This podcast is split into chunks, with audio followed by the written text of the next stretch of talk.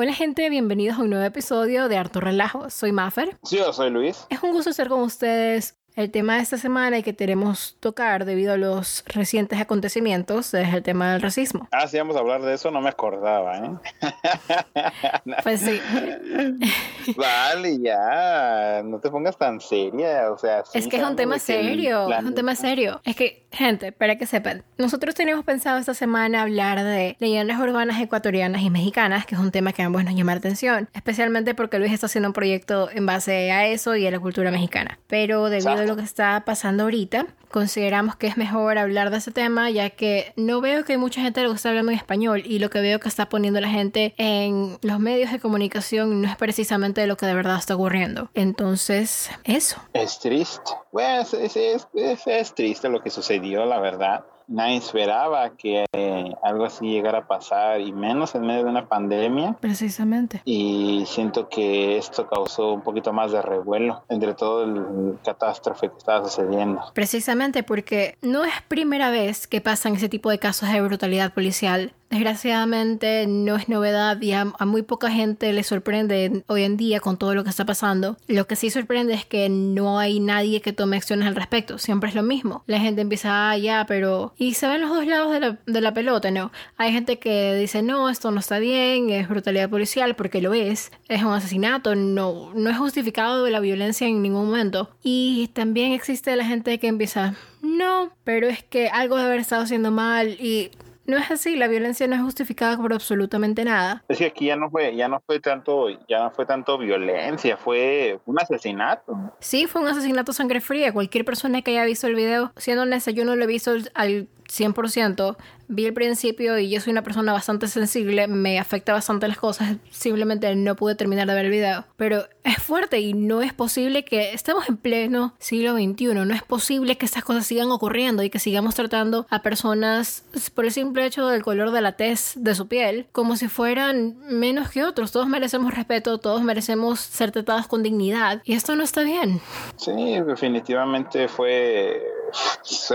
Creo que había varios noticieros que estaban diciendo acerca de que no fue un, no es un tipo de procedimiento que se utiliza en ese tipo de, momentos. El Señor simplemente, él sabía lo que estaba haciendo y sabía que con ese tipo de llave que le estaba haciendo en el cuello, simplemente se lo iba a matar. Él sabía, él sabía, se le veía la cara, se le veía su satisfacción al hacerlo. No solamente eso, sino que uno, el tipo de llave, como mencionaste, va en contra de los entrenamientos que se le da a la policía y va en contra de lo que siempre les dicen, ok, eviten el cuello porque el cuello es un área sensible, puedes lastimar a alguien con un mal movimiento en el cuello, puedes dejar incluso a alguien inválido, puedes causarle la muerte. Va en contra de los entrenamientos que se le da a las personas de la policía o cualquier persona que trabaja en seguridad. No solamente es el hecho de que fue hecho sangre fría y premeditada, porque incluso, si mal no recuerdo, lo que según lo que estaba leyendo, llegó a un punto en que estuvo tres minutos inconsciente antes de que falleciera. Si estaba inconsciente, tranquilamente podían haberle poderlo esposado, que Honestamente fue una estupidez, lo llamaron a las policías porque supuestamente había tratado de usar un billete falso de 20 dólares, que cuando se dieron cuenta y investigaron en realidad el billete no era falso. Y eso no pasa, yo trabajo en servicio al cliente, ¿cuántas veces nos toca gente que trae billetes falsos y lo único que se le hace, ¿sabes que Este billete no sirve, tienes otra cosa con que pagar. No se llama a la policía por ese tipo de cosas. Hay una línea donde se lo reporta, pero es dentro de corporación, no es dentro de llamar a la policía para ese tipo de cosas. Y que encima no solamente haya sido la brutalidad y hacer eso sangre fría, sino que hubieron tres policías más. No se necesitan cuatro policías para un caso de un billete falso. Y nadie haya hecho nada, ni toda la gente que estuvo alrededor se haya tomado la molestia de decirle, oiga, pare, esto no está bien. No sé si viste el video de la, ¿cómo se llama? Del chavo este que era un agente del FBI. No, eso no vi, ¿qué pasó? Ah, pues fíjate que un, ¿cómo se llama? Un chavo, uh, pues llegaron simples dos policías tratando de chingar a una persona de, afro, de origen africano y lo querían, bueno, lo querían arrestar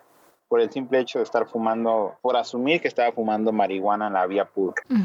Estas personas llegan y le dice que si por favor los puede acompañar y entonces ahí es donde el, el, este muchacho, el agente del FBI, él completamente quitado de la pena, quitado de la pena, él sabía que estaban cometiendo una estupidez, la estupidez más grande en toda su carrera, así decía él, le están cometiendo la estupidez más grande y no puedo creer que sean así de estúpidos. Y dice, es que, es que estamos seguros de que tú eres esa persona, le dice, pero yo no soy esa persona. Y entonces lo, lo esposan, en una parte lo esposan, él se deja completamente, él no hace fuerza ni nada, hay como cuatro celulares grabando alrededor de él, todos son amigos de él. Y dice, solamente quiero que graben muy bien el momento en el que ellos van a ver mi billetera, porque en la billetera donde claro, tiene la, placa de... él. Entonces los ve, uno de ellos agarra la billetera, la abre y literal puedes ver cómo los dos policías se le suben los huevos a la garganta. Y entonces el, el afroamericano los ve a los dos y les dice, ¿qué dice ahí? Quiero que me digan qué dice ahí. Oh. Entonces el otro le dice, oh, oh, el que lo esposó, el que lo esposó, ¿cómo se dice? Forzadamente le dice, oh, disculpe, disculpe, déjese las quito, déjese las quito. Dice, ¿Es, lo que tienen que hacer. Este, les empieza a gritar, no los baja de estúpidos, le dice, la verdad. Entonces en eso se baja el que es el, por así decirlo, el el que los va cuidando, yo creo, yo qué sé, se baja un tercero, un tercer policía y les dice, y le dice, quiero la identificación de ustedes tres porque mañana tal vez ya no vuelvan a ser policías en su maldita vida. Bien hecho, bien hecho por asumir.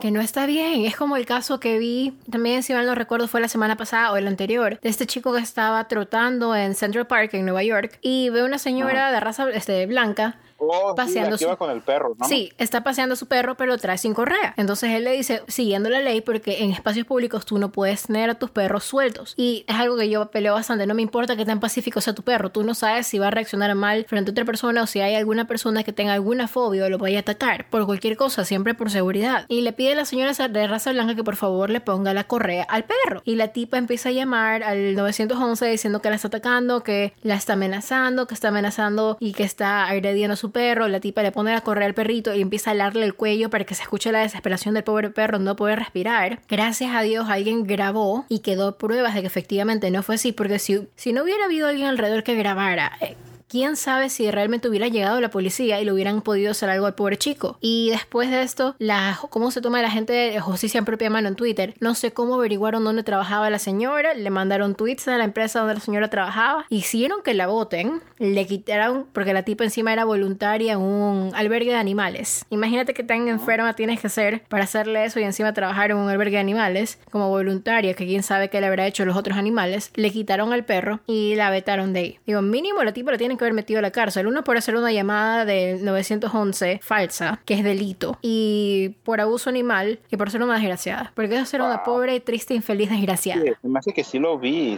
Ese, sí, no, es donde la señora empieza como a decir, empieza a llamar a la policía, como tratando de asustar al señor, ¿no? Y se ve que está con la correa apretándole el cuello al pobre perrito. Wow. Ser una persona que encima de hacer eso simplemente porque quiere salirte con la tuya, para hacer quedar mal a alguien, para quién sabe qué le pueden hacer al pobre joven no merece estar en este plano, te lo juro. No soy precisamente muy abogada de pena de muerte, pero la gente así no, no merece vivir, brother. Es fuerte. Es algo, es algo fuerte. Es, eh, ya está, yo, tú me conoces, tú sabes que yo soy una persona bastante positiva. Y pues ahorita ya se están viendo los, por así decirlo, el lado real de todo lo que está sucediendo aquí. Definitivamente. De todo lo que está sucediendo en, en Estados Unidos. De la, fue, fue como un, ya estamos hartos. Ya estamos hartos, es un despertar, un momento de decir, sabes que ya basta. Suficiente se ha callado al respecto. Y esto es algo cultural, brother. No solo solamente pasa aquí en Estados Unidos, porque he visto que muchos de mis amigos, cuando vieron todas las noticias y todo lo que está pasando, lo primero que hicieron fue hablar, oye, ¿qué pasó? Cuéntame, ¿qué pasó? ¿Cómo están allá? ¿Qué están pasando con las protestas? Porque lo que están diciendo en redes sociales es muy distinto a lo que están dando las noticias. Entonces me preguntaron, les conté lo que estaba pasando y efectivamente, ni tanto aquí en Estados Unidos, los medios de comunicación como lo que está pasando en otros países, están mostrando las protestas como que fuera gente violenta, gente yendo a hacer destrozos, que desgraciadamente sí están pasando, en, pero la mayoría de las manifestaciones manifestaciones han sido pacíficas, han sido organizadas Y eso no quieren mostrar porque eso no vende. Pues sí, para las personas que, bueno, pues eh, son de habla hispana, la gente que nos escucha. Y obviamente yo creo que entre ellos van a saber quién es Dross. Dross es el rey de la de la de lo perturbador de habla hispana. dato este perturbador. ese señor eh, tiene el poder de con su voz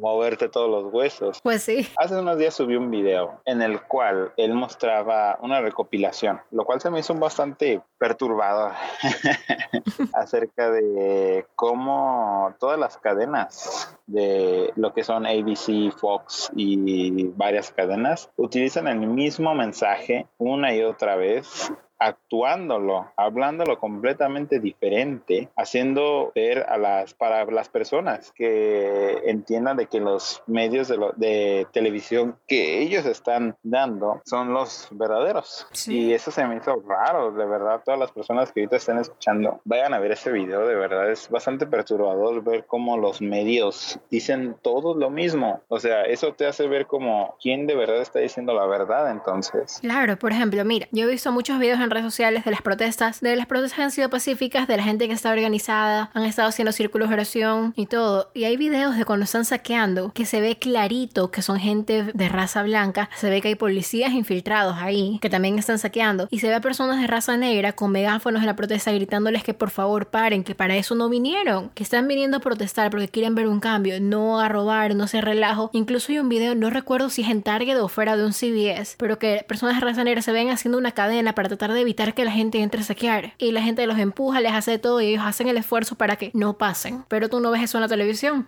Específicamente el día sábado, que fue cuando empezó todo este relajo de las protestas. Ese día yo salí del trabajo temprano y estaba aquí en casa con mi mamá y con mi abuelita. Estábamos viendo la televisión, esperando para ver una obra. Pusimos las noticias, estaban pasando en Telemundo y te lo pintaban todo como que fuera algo terrible, como si la gente fueran unos desadaptados sociales y como si estuvieran quemando y haciendo todo por simple gana de, de destruir cuando eso no es lo que busca. Y de repente me meto a ver y en redes es algo completamente diferente. Entonces, ¿quién mismo está diciendo la razón? Porque están manipulando la narración para que parezca algo que no es. Y esto ya es algo cultural, es algo que se ve como, el término creo que es microagresiones, que se ven en Latinoamérica y ya está tan arraigado en nuestra cultura que mucha gente lo ve, lo escucha y ya se le hace tan normal y no se dan cuenta de que las cosas no están bien. Eh, pues es que ah, los medios en esos tipos de cosas son los principales que van a estar a cargo de cómo se transmite el mensaje. Cualquier sociedad puede mover el cielo, mar y la tierra, pero si de verdad quieres dar la voz, quieres mandar el mensaje, quieres que de verdad llegue a donde quieres que llegue ese mensaje, pues lo que tienes que hacer es utilizar las redes sociales, utilizar las personas que conoces, difundir la información entre personas, porque ya los medios ya no son de fiar. Ya cualquier, esta es una ideología muy mía, pueden, pueden odiarme, pueden aventarme lo que quieran, pero la neta me vale tres hectáreas de verga lo que piensen de mí.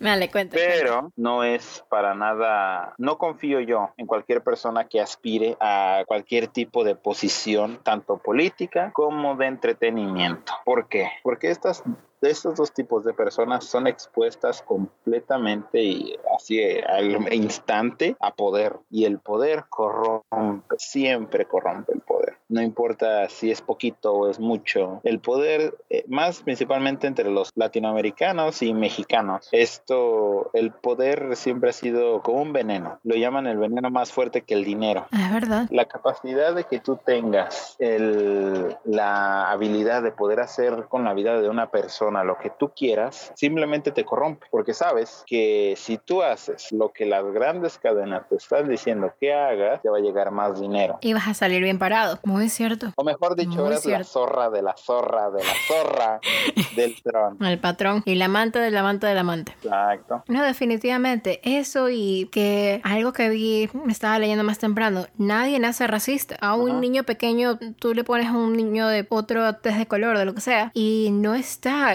no está programado entre nosotros odiar al otro. Esas conductas se aprenden y todo comienza en casa. Uno se acostumbra, por ejemplo, y discúlpame quien quiera que vaya a escuchar esto, pero al menos yo he escuchado en Ecuador cada vez que hay algún partido de fútbol o lo que sea, mínimo la mitad de la selección ecuatoriana de fútbol es afroecuatoriana. Cuando están jugando bien, es ese negrito que no sé cuánto. Cuando juegan mal o se comen un gol, negro de mierda, valga la redundancia. Y lo dicen con tanto odio en su voz. Y la gente está tan acostumbrada a escucharlo que hasta se ríen. Pero si nos ponemos a pensarlo y prestar atención a lo que estábamos diciendo, ¿por qué creemos que está justificado decirle algo así a alguien por el simple hecho de su color de piel? Escuchas cuando un jugador de fútbol de raza blanca o de otro color lo insultan, le dicen que no sabe jugar, le dicen de todo, le insultan hasta la madre pero no se meten con el color de piel. Entonces, ¿qué tiro, brother? Bueno, pues devolviéndome un poquito a lo que viene siendo los medios.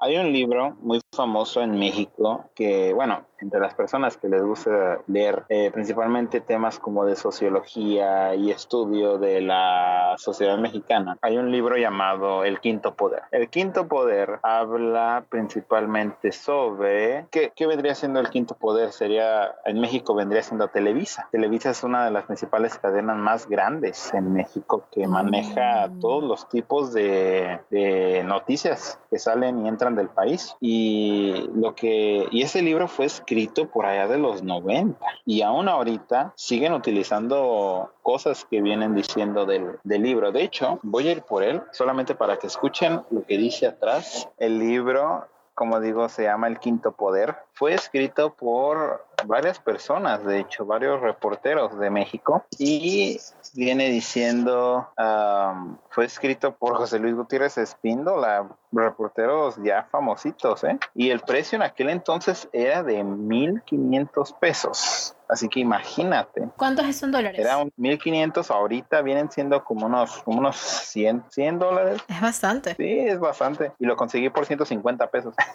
Ah, chuso. Bueno, cuéntate, ¿de qué se trata el libro? Bueno, eh, esa, como te digo, está escrito por varios reporteros de México que hablan de cómo pues cómo Televisa. Como digo, voy a leer un poquito de lo que dice atrás, así para que la gente sepa más o menos de lo que dice.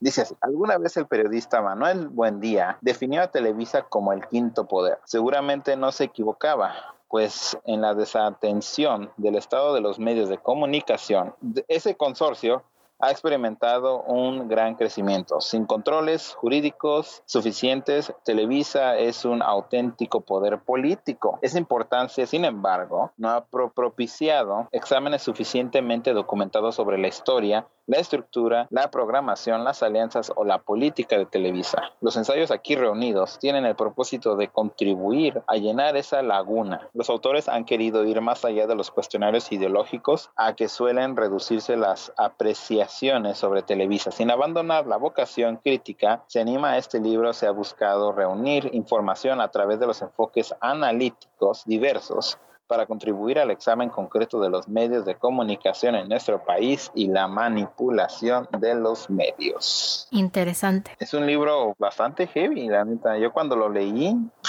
me dejó abierto con todo lo que decía. Me imagino. Voy a poner el nombre del libro y los autores en la descripción del episodio para quien esté interesado quiera y quiera leerlo, sepa cómo buscarlo en ese caso. Ok.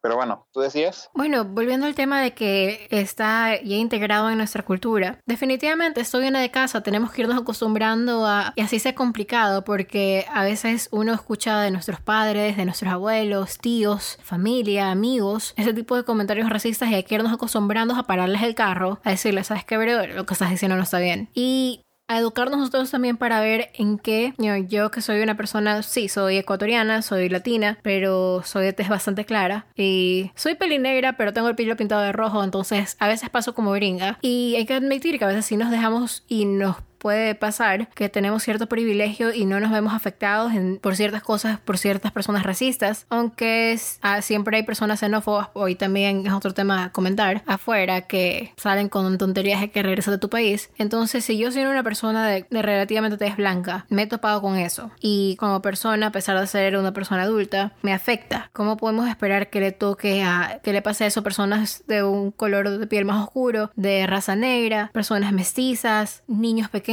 Que a veces en el colegio encuentran ese tipo de abuso y de discriminación hasta por los profesores mismos.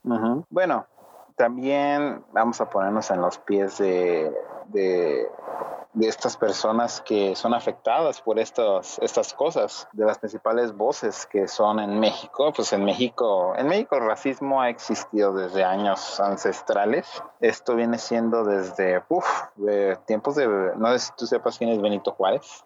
Ah, bueno, pues ese chaparro, güey, estúpido, eh, lo odiaban por el hecho de que, bueno, por tantas razones de ser, por sus ideologías tan imbéciles, lo odiaban por el hecho de ser indígena. Hasta ahí yo digo que se lo merecía, no es cierto. Ah, no es cierto. Ahí está eh, Luis, está siendo racista. Lo, repudian, repudiaban mucho eso de que ¿cómo es posible que un indígena esté, sea el presidente de México y bla, bla, bla? Y pues una vez que te pones a investigar a Benito Juárez, ya, el hate que recibía, la verdad, era merecido. En esto entra, entro con un, por así decirlo, pongo como en Yu-Gi-Oh! Pongo a, esta carta en modo defensa y activo a este actor llamado Tenoch Huerta. Tenoch Huerta es conocido principalmente por su tez morena, por su tez morena y ser un gran actor, de verdad. Él hizo, protagonizó una serie basada en Blue Demon, eh, protagonizó la primera temporada de Narcos México. Pueden verlo. Él es un actorazo, pero muy, muy, muy bueno. La verdad, me gusta mucho tu trabajo, el trabajo de él. Y en una de las entrevistas que le hicieron es que es más fácil hablar con tu familia sobre economía, religión y política que de racismo. Es verdad, porque todo el mundo se ataca y piensa, no, pero es que yo no hago esto, pero hay que... O si, o si, o si les dices algo que hacen, dicen, ay, pero eso qué. Sí, porque... Como minimizando. Claro, minimizando, el, problema y la situación que hay. Exacto. Digo, por ejemplo, yo, Luis me conoce y sabe que soy una persona que a mí no me gusta quedarme callada y que me encanta, por eso el nombre del show, harto relajo. Me encanta estar haciendo relajo, me gusta armar polémica y cuando algo no está bien, yo no me quedo callada. Estábamos en el grupo de mi familia comentando sobre el problema de la situación y la gente, sí, pero es que, ¿por qué tienen que ser destrozos? Y le digo, pero, ¿por qué se enfocan tanto en los destrozos? Porque, ok, yo no justifico la violencia, no me parece tampoco que estén dañando las cosas, pero la causa es más importante y son muy pocas las personas que lo están haciendo versus la cantidad de personas que están saliendo de manera pacífica. Y yo no los veo comentando en, a ustedes al respecto de que, bueno, las personas que están saliendo de manera pacífica, no veo a nadie preguntando, tanto familia y amigos, no veo a nadie preguntando cómo podemos apoyar, qué cambios se pueden hacer. Y la mayoría de mi familia es católica o cristiana, yo me crié católica, no soy muy apegada a la religión hoy en día, pero veía bastantes comentarios de la familia que sí que tenemos que rezar. Hay que, que rezar. Y como que me quedé como, ¿de qué te sirve rezar? No digo que la oración no sirva, eso queda en cada cual. Chévere, si quieres rezar me parece excelente. Pero ¿de qué sirve rezar y llenarse la boca diciendo no, que voy a orar por estas personas si tú no estás haciendo el esfuerzo de corregir ese tipo de comportamientos, de corregir a tus hijos, de corregir a tus padres, corregir a tus amigos, a tu familia? Cuando ves ese tipo de comentarios, si no estás haciendo el esfuerzo de educarte en la situación, si no estás haciendo el esfuerzo de ver qué es lo que realmente está pasando en lugar de juzgar con lo primero que ves. Me dicen, no, pero mijita, no, no les quite el poder de la oración yo no estoy diciendo que quita el poder de la oración, pero de nada sirve. Es como la gente que, y sorry si alguien se siente ofendido respecto a la religión, ¿de qué te sirve que vayas a la iglesia todos los domingos y te des golpes de pecho y digas, no, pero es que yo doy 20 dólares en la limosna y yo siempre estoy metido en todos los eventos de la iglesia? ¿De qué sirve todo eso? Si tú vas y cuando sales de la iglesia empiezas, uy, pero viste que fulanita estaba mal vestida y esos zapatos están sucios. Uy, pero es que el vista le no sé quién y la de acá. Si no, yo si no vives... personas que son así. Sí, yo también. Y conozco mucha gente así. Y cuando yo estaba haciendo mi catequesis en Ecuador, veía muchísimas personas del mismo comité de la iglesia haciendo eso y me pudre, y aunque yo soy confirmada, es una de las razones por las cuales me alejé de la iglesia. Entonces... Ah, ¿Qué haces? Eso es confirmada. Ah, brother, bautizada hice la primera comunión y confirmada encima. Pero digo, entonces, ¿de qué te sirve llenarte la boca cuando, dándote golpes de pecho si no haces lo que predicas. Y va para todas las personas de todas las religiones posibles. Si no estás haciendo el esfuerzo, si no haces el esfuerzo de amar al prójimo, si no dejas de juzgar a otros y si te la pasas criticando, ¿de qué sirve que te pases diciendo, no, es que yo soy católica, yo soy cristiana? Si no estás buscando que todos seamos tratados con el mismo respeto, ¿de qué te sirve? Pues sí, simplemente, en fin, la hipocresía. La hipocresía. hipocresía Ok, sorry, no les quise reventar los oídos.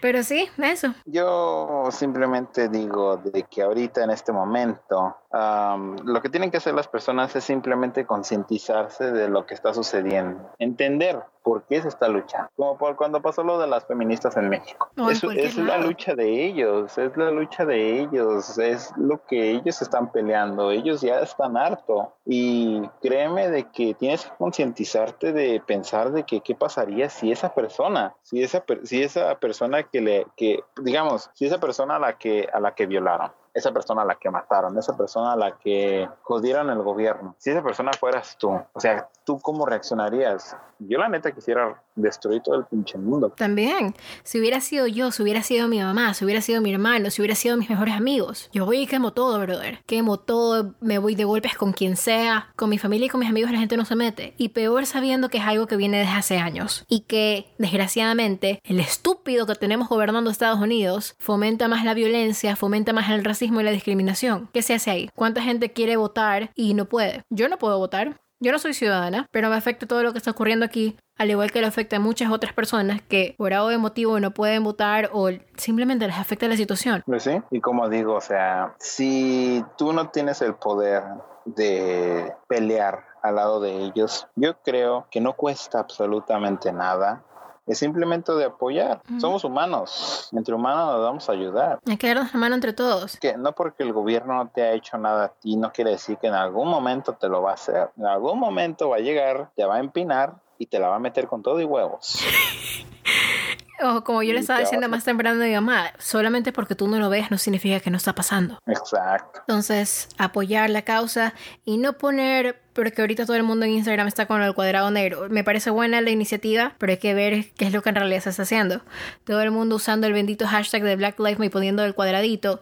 Se están perdiendo recursos, pero que todo el mundo lo está haciendo. Entonces, pensar un poquito, yo sé que todos tenemos buenas intenciones cuando queremos apoyar, pero pensar un poquito cómo eso va a afectar, hacer lo posible si tenemos una plataforma donde la gente nos escucha y se puede, darles ese espacio para que se, se comenten más recursos, busca maneras de ayudar. Si no tienes dinero para donar, hay un video que ha sido monetizado con anuncios y todo, y todo el dinero de esos anuncios va a ir directamente a fondos para ayudar a la causa. No te cuesta nada ver un video en YouTube o dejarlo, si no lo quieres ver, déjalo abierto en tu computadora y ponle replay y replay y replay y replay. Y eso va a las causas. No te cuesta nada educarte, no te cuesta nada llamarle la atención a alguien cuando escuchas algo racista. Exacto. No seas, ah, bueno, primeramente estaba yo en contra de esto, pero siento que ahora lo entiendo un poquito más. Eh, el silencio, lástimamente, en cierta manera te hace parte de que esas cosas sucedan. Te hace cómplice. Es como, cuando, es como cuando vas pasando por la calle y ves que patean a un vagabundo. O sea, no por el hecho de que la persona esté nadie. Si no haces nada al respecto, si no dices nada, lo estás permitiendo. Y bueno, chicos, ese ha sido el episodio de hoy. Gracias por escucharnos. Esperemos que con todo lo que hemos estado topando el tema del día de hoy, podamos dar un poquito más de luz al respecto, que entiendan la situación. Dejamos un link en la biografía de Artur Relajo, donde normalmente encuentran las plataformas en las que estamos. Puse un link chiquito con varios recursos en español de, de cosas que podemos hacer, de cosas que podemos leer para informarnos. Si tienen alguna más, déjenos saber y con gusto la añado al link. Pero más que nada eso. Eh, investiguen. Investiguen antes de cualquier cosa y entendemos entendemos, y bueno, yo entiendo, no sé, Maffer, ah, es cierto.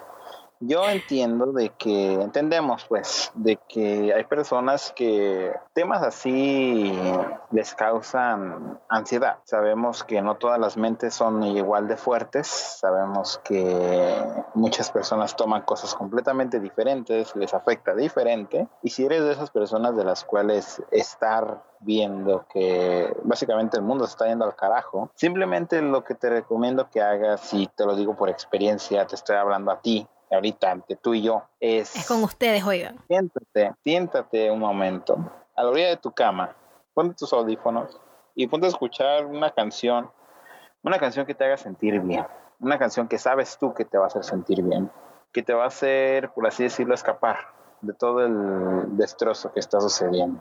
Eh, ayuda bastante, ayuda bastante para que por lo menos nos dé un poco de esperanza de que todo esto que está sucediendo va a. No se hacen las cosas nomás porque sí, no se hacen destrozos nomás porque sí.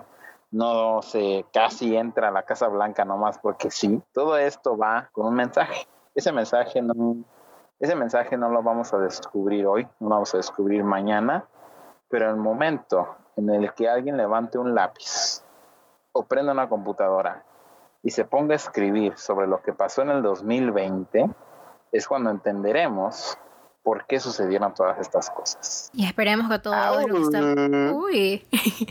y esperemos que todo lo que está pasando sirva para mejor, ¿no? Que no quede solamente en protestas y ya murió ahí y las cosas sigan igual. Que sirva, que ese esfuerzo colectivo sirva para que podamos dar más luz en la situación y se genere un cambio positivo.